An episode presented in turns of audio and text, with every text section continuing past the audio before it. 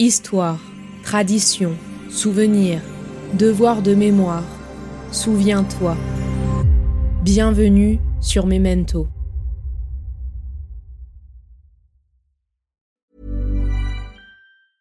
Hiring for your small business? If you're not looking for professionals on LinkedIn, you're looking in the wrong place. That's like looking for your car keys in a fish tank. LinkedIn helps you hire professionals you can't find anywhere else, even those who aren't actively searching for a new job but might be open to the perfect role. In a given month, over 70% of LinkedIn users don't even visit other leading job sites. So start looking in the right place. With LinkedIn, you can hire professionals like a professional. Post your free job on linkedin.com slash people today. Mom deserves the best, and there's no better place to shop for Mother's Day than Whole Foods Market. They're your destination for unbeatable savings, from premium gifts to show-stopping flowers and irresistible desserts. Start by saving 33% with Prime on all body care and candles. Then get a 15-stem bunch of tulips for just $9.99 each with Prime. Round out Mom's menu with festive rosé, irresistible berry chantilly cake, and more special treats. Come celebrate Mother's Day at Whole Foods Market. L'histoire que vous vous apprêtez à écouter est inspirée de faits historiques avérés. Les personnages et les dialogues ont été imaginés à partir de témoignages écrits ou oraux des Hibakusha, ces personnes victimes des bombardements atomiques au Japon, d'archives internationales et d'articles de presse écrits après l'explosion de la bombe nucléaire d'Hiroshima.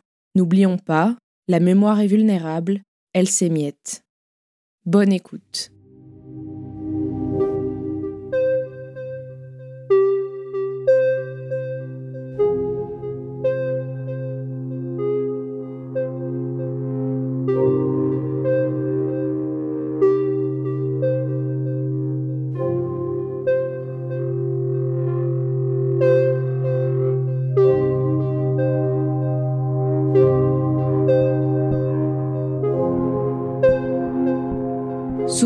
Souvenir d'un Hibakusha, épisode 3, premier souvenir.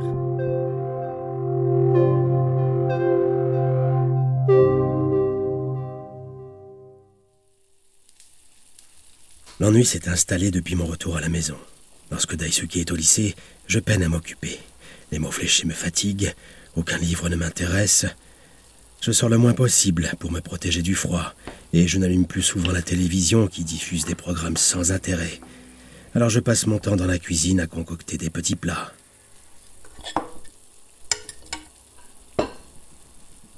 En fait, Kenjiro me manque et j'essaie de combler le vide. Je pense souvent à lui depuis qu'il est parti. C'est la première fois qu'il s'absente aussi longtemps sans me donner de ses nouvelles. Il m'avait dit qu'il allait régulièrement m'appeler. Peut-être n'a-t-il plus une seconde à lui à cause du succès qu'il rencontre. J'ai récemment lu dans le journal que la ville de Kobe connaît un essor immobilier fulgurant. Tout de même inquiet et fatigué de me faire des suppositions farfelues, je me rapproche du téléphone. Je compose lentement le numéro de son nouveau mobile qu'il m'avait montré avant d'embarquer. Après deux tentatives, personne ne décroche. Je me persuade que le réseau sera meilleur dans l'après-midi, puis je me dirige vers la cuisine. Daisuke m'a dit au réveil qu'il allait exceptionnellement rentrer à midi car l'un de ses professeurs était absent. Soudain, on sonne à la porte. J'aperçois mon voisin, un heureux père de famille et bientôt grand-père. Nos enfants du même âge jouaient ensemble quand ils étaient petits. Nous nous voyons de temps en temps à l'occasion. C'est un chouette homme que j'apprécie beaucoup. Mais il semble préoccupé et m'adresse immédiatement la parole sans me saluer comme de coutume. As-tu des nouvelles de Kenjiro? J'ai essayé de le joindre ce matin, mais il ne répond pas. Pourquoi? Tu n'as pas vu? Il parle d'un terrible tremblement de terre sur Kobe à la télévision. Il y aurait des centaines de morts. Nous sommes alors hypnotisés par ce qui est diffusé. Un hélicoptère filme une ville dévastée, en feu, en ruine. Nous apercevons beaucoup de survivants, mais ils ont tout perdu. Ils pleurent, gémissent dans les gravats. Certains ont le visage ensanglanté. D'autres sont couverts d'une épaisse poussière qui pénètre les narines et la gorge. Si vous nous rejoignez, un séisme d'une magnitude de 7 sur l'échelle de Richter a frappé les quartiers de Kobe il y a plus de 4 heures vers 5h45. Les services de police feront une conférence de presse d'ici quelques instants pour nous donner plus de précisions sur la situation. Le bilan des victimes est encore inconnu, mais les noms des premiers corps identifiés devraient être rendus publics dans quelques minutes. Si vous avez de l'entourage sur place et que vous n'avez pas de nouvelles, merci de ne pas leur téléphoner pour ne pas saturer le faible réseau encore disponible. Voilà plus d'une heure que nous attendons les premiers noms des victimes. Un bandeau apparaît enfin, faisant défiler les premières identités des défunts. Lorsque les premiers noms commençant par la lettre S apparaissent, nous retenons notre souffle. Mais en quelques secondes, le verdict tombe. Je vois Saito Kenjiro et Ena. Mon cœur est transpercé par un coup de poignard. Mes mains frappent ma tête. J'entends mon voisin jurer. Je ne sais pas quoi faire, lui non plus. Dans un élan d'amitié, il se rapproche de moi et me prend dans ses bras pour me consoler. Je ne parviens pas à pleurer. Je suis submergé par la colère. Je me lève en direction de la cuisine pour m'isoler et constate que ma viande et mes légumes sont carbonisés. Je n'avais pas éteint le feu. Je ne contrôle plus mon corps qui ouvre la fenêtre et balance la poêle dans la neige.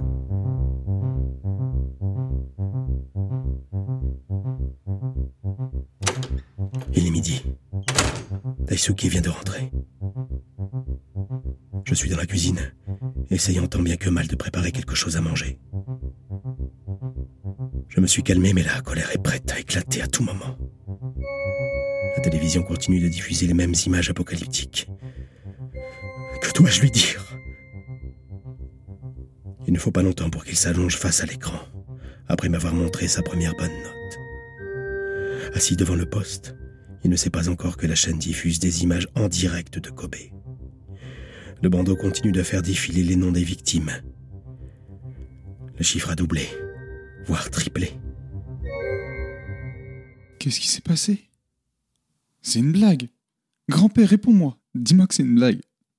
Réponds-moi, c'est pas drôle. Pour la première fois, je le vois dans un état de détresse. Je me sens totalement démuni et baisse la tête, les sourcils froncés. Aucun mot n'est sorti de ma bouche depuis son arrivée. Je n'en ai ni l'envie, ni la force.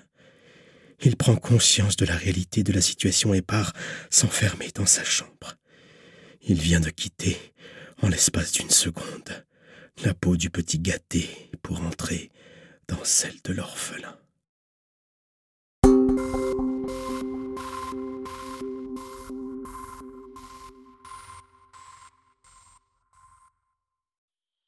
La pièce, inanimée depuis cinq minutes, commença à revivre. Kazuki reprit conscience, quelque peu affaibli. Il resta allongé et tourna la tête. Il regarda alors Daisuke se redresser en se tenant le front. Le jeune homme arracha son électrode et ne parvint pas à trouver ses mots. Il avait le sentiment de s'être endormi et d'avoir rêvé, comme s'il avait fait une sieste. Mais son voyage était plus intense que d'habitude et il s'en souvenait encore très bien, comme s'il avait vraiment vécu l'instant. Kazuki, de son côté, pensait simplement avoir fait un saut dans le temps, et cela ne l'avait pas perturbé. Depuis ce jour, tu n'es plus le même homme. Pourquoi étais-tu si énervé? Ce n'était pas ta faute et nous avions simplement été frappés par un malheureux hasard Je ne sais plus vraiment pourquoi j'étais dans cet état. Peut-être la tension,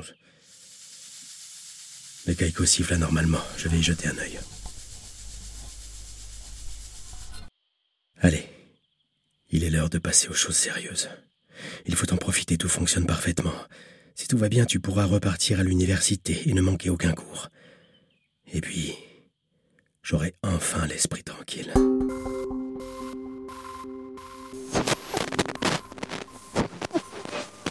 5 juin 1945 le Premier ministre officialise l'envoi de nouvelles troupes sur l'île d'Okinawa, occupée par les Américains depuis plus de deux semaines, malgré la résistance héroïque de nos hommes. L'homme politique est confiant sur le déroulement futur des conflits et annonce l'arrivée de 15 destroyers supplémentaires à compter du 8 juin 1945 aux abords de l'île, dans l'unique but d'écraser l'ennemi. Comme à l'accoutumée, les rues et les allées principales proposent un mélange social qui reflète le Japon en temps de guerre. Les jeunes femmes, fières et courageuses, se mêlent aux innocents écoliers, joyeux et farceurs, et croisent les visages renfermés et stricts des militaires.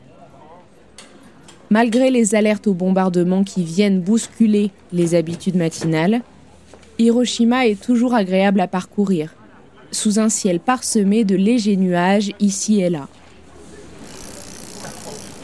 Le vélo me procure de bonnes sensations dans les jambes, et le vent frais qui fouette mon visage me permet de retrouver toutes mes capacités mentales.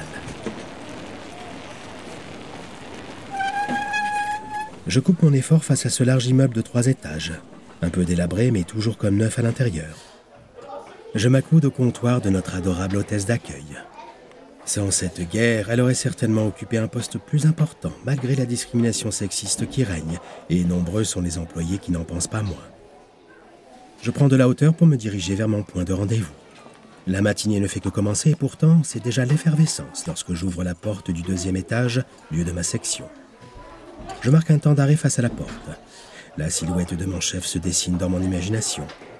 Son costume lui va à merveille. Alors pour être impeccable face à lui, je resserre le nœud de ma cravate. Je m'assure que ma coiffure tient bien en place. Chaque petit détail compte.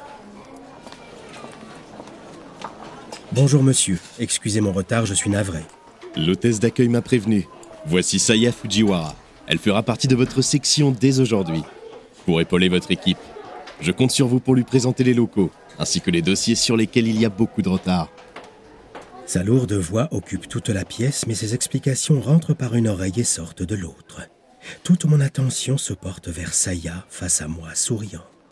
Sa beauté me gêne, et je tente d'y faire abstraction, sans succès. Je suis ravi de faire votre connaissance. Je m'appelle Kazuki Saito. Tout le plaisir est pour moi. Votre rôle éphémère de formateur commence dès maintenant. Nous devons finaliser quelques routines administratives. Je vous invite à l'attendre en dehors de mon bureau.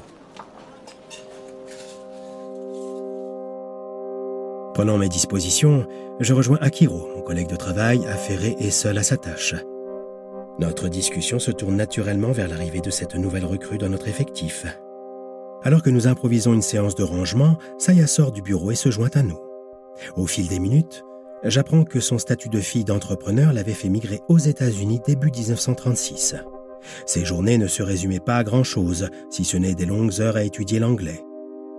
Éloignée de l'agitation européenne qui détruisait les nations depuis 1939, l'attaque de Pearl Harbor, en fin d'année 1941, et l'envoi systématique dans des camps d'internement des résidents japonais ou américains ayant de lointaines origines nippones marquèrent brutalement son retour au pays.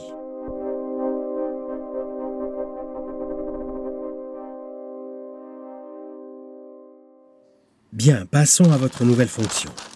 Comme vous l'avez entendu, nous ne pouvons plus traiter tous ces papiers qui s'empilent. Nous recevons par centaines des annonces de décès, accompagnées d'objets divers récupérés sur les cadavres qui ont pu être rapatriés.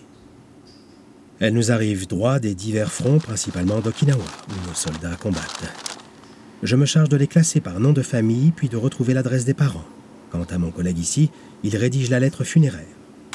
Le protocole du gouvernement nous impose de les écrire à la main et non à la machine à écrire, afin d'exposer toute l'attention et l'affection que le gouvernement japonais porte pour le défunt. Vous imaginez donc la quantité de travail. Votre tâche est simple. Vous devez relire, envelopper et poster. Ne croyez pas que c'est une mince affaire. Nous avons déjà des centaines et des centaines de lettres à revoir et à envoyer.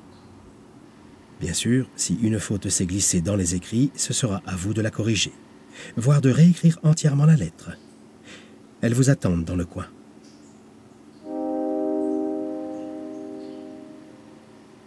Huit heures se sont écoulées. Après un travail acharné, la plus grosse pile de feuilles que cette équipe devait traiter depuis plusieurs jours n'est plus d'actualité, au grand soulagement de tous. Ils appartiennent désormais au passé.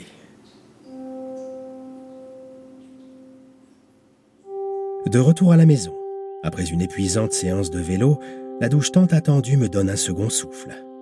Essuyé et propre, je pars rendre visite à mon voisin de 84 ans pour notre traditionnelle partie de domino.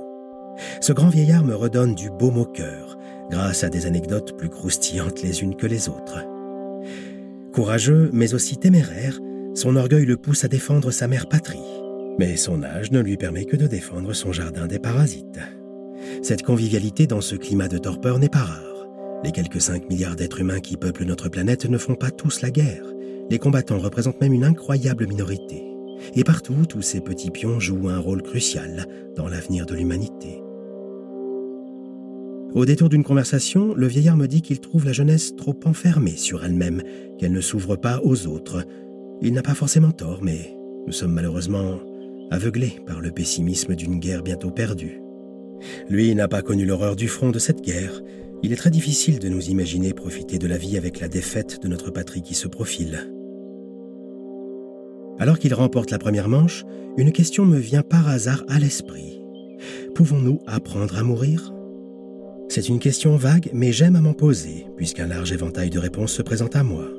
Je ne peux obtenir une vraie réponse, mais j'explore divers chemins, le plus souvent peu empruntés car absurdes. Cela m'aide à grandir, à m'ouvrir l'esprit. Les parties de domino s'enchaînent alors que l'horloge tourne à plein régime et que je n'ai toujours pas mangé. Le vieillard remporte haut la main notre partie et m'invite à dîner avec lui en guise de lot de consolation. Le décès de sa femme, avant la guerre, le laisse dans une solitude à la limite du supportable et ma présence lui fait le plus grand bien. Il n'y a que quelques mètres qui séparent nos deux habitations, pourtant nos adieux sont chaque soir très chaleureux. Je le considère comme un membre de la famille. Il me protège et ne cesse de me donner des conseils. À l'inverse, je lui donne l'amour d'un enfant, ou plutôt d'un petit enfant, qu'il ne connaîtra jamais. La suite dans l'épisode 4 à suivre.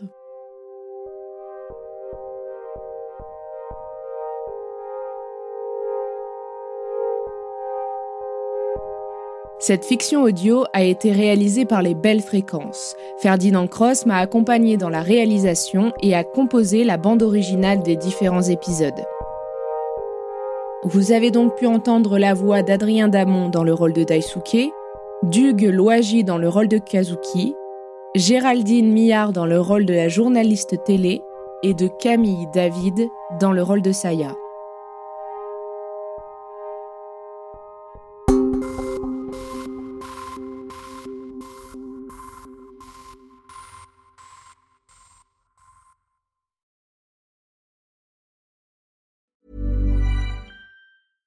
Want flexibility? Take yoga. Want flexibility with your health insurance? Check out United Healthcare Insurance Plans. Underwritten by Golden Rule Insurance Company, they offer flexible, budget friendly medical, dental, and vision coverage that may be right for you. More at uh1.com. This Mother's Day, celebrate the extraordinary women in your life with a heartfelt gift from Blue Nile. Whether it's for your mom, a mother figure, or yourself as a mom, find that perfect piece to express your love and appreciation. Explore Blue Nile's exquisite pearls and mesmerizing gemstones that she's sure to love. Enjoy fast shipping options like guaranteed free shipping and returns. Make this Mother's Day unforgettable with a piece from Blue Nile. Right now, get up to 50% off at BlueNile.com. That's BlueNile.com.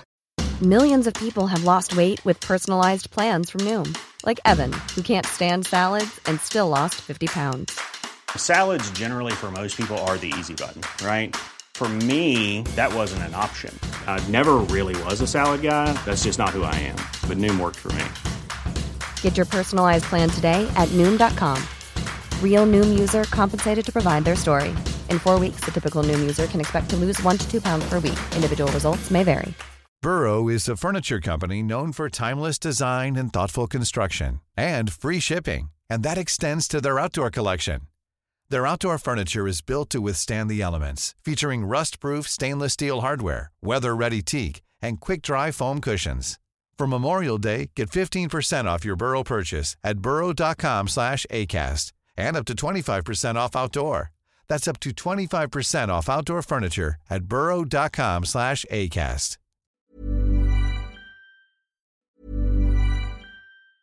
Normally, being a little extra might be a bit much, but not when it comes to healthcare. That's why United Healthcare's Health Protector Guard fixed indemnity insurance plans, underwritten by Golden Rule Insurance Company, supplement your primary plan so you manage out of pocket costs. Learn more at uh1.com. Planning for your next trip?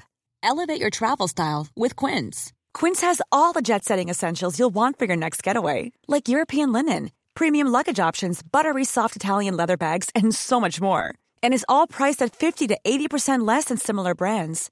Plus, Quince only works with factories that use safe and ethical manufacturing practices. Pack your bags with high-quality essentials you'll be wearing for vacations to come with Quince. Go to quince.com slash pack for free shipping and 365-day returns. Even when we're on a budget, we still deserve nice things. Quince is a place to scoop up stunning high-end goods for 50 to 80% less than similar brands.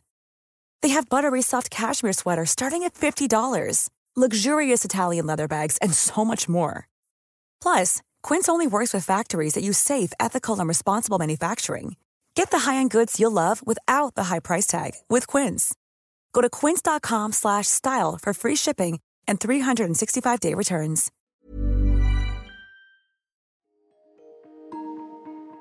Vous venez d'écouter Memento, un podcast réalisé par les Belles Fréquences. Ce podcast est disponible sur vos plateformes d'écoute préférées Apple Podcast, Spotify, Amazon Music, Deezer ou encore Podcast Addict. Si ce podcast vous plaît, n'hésitez pas à lui mettre 5 étoiles sur Apple Podcast ou Spotify pour le faire connaître. On se retrouve sur les réseaux sociaux, at les belles fréquences.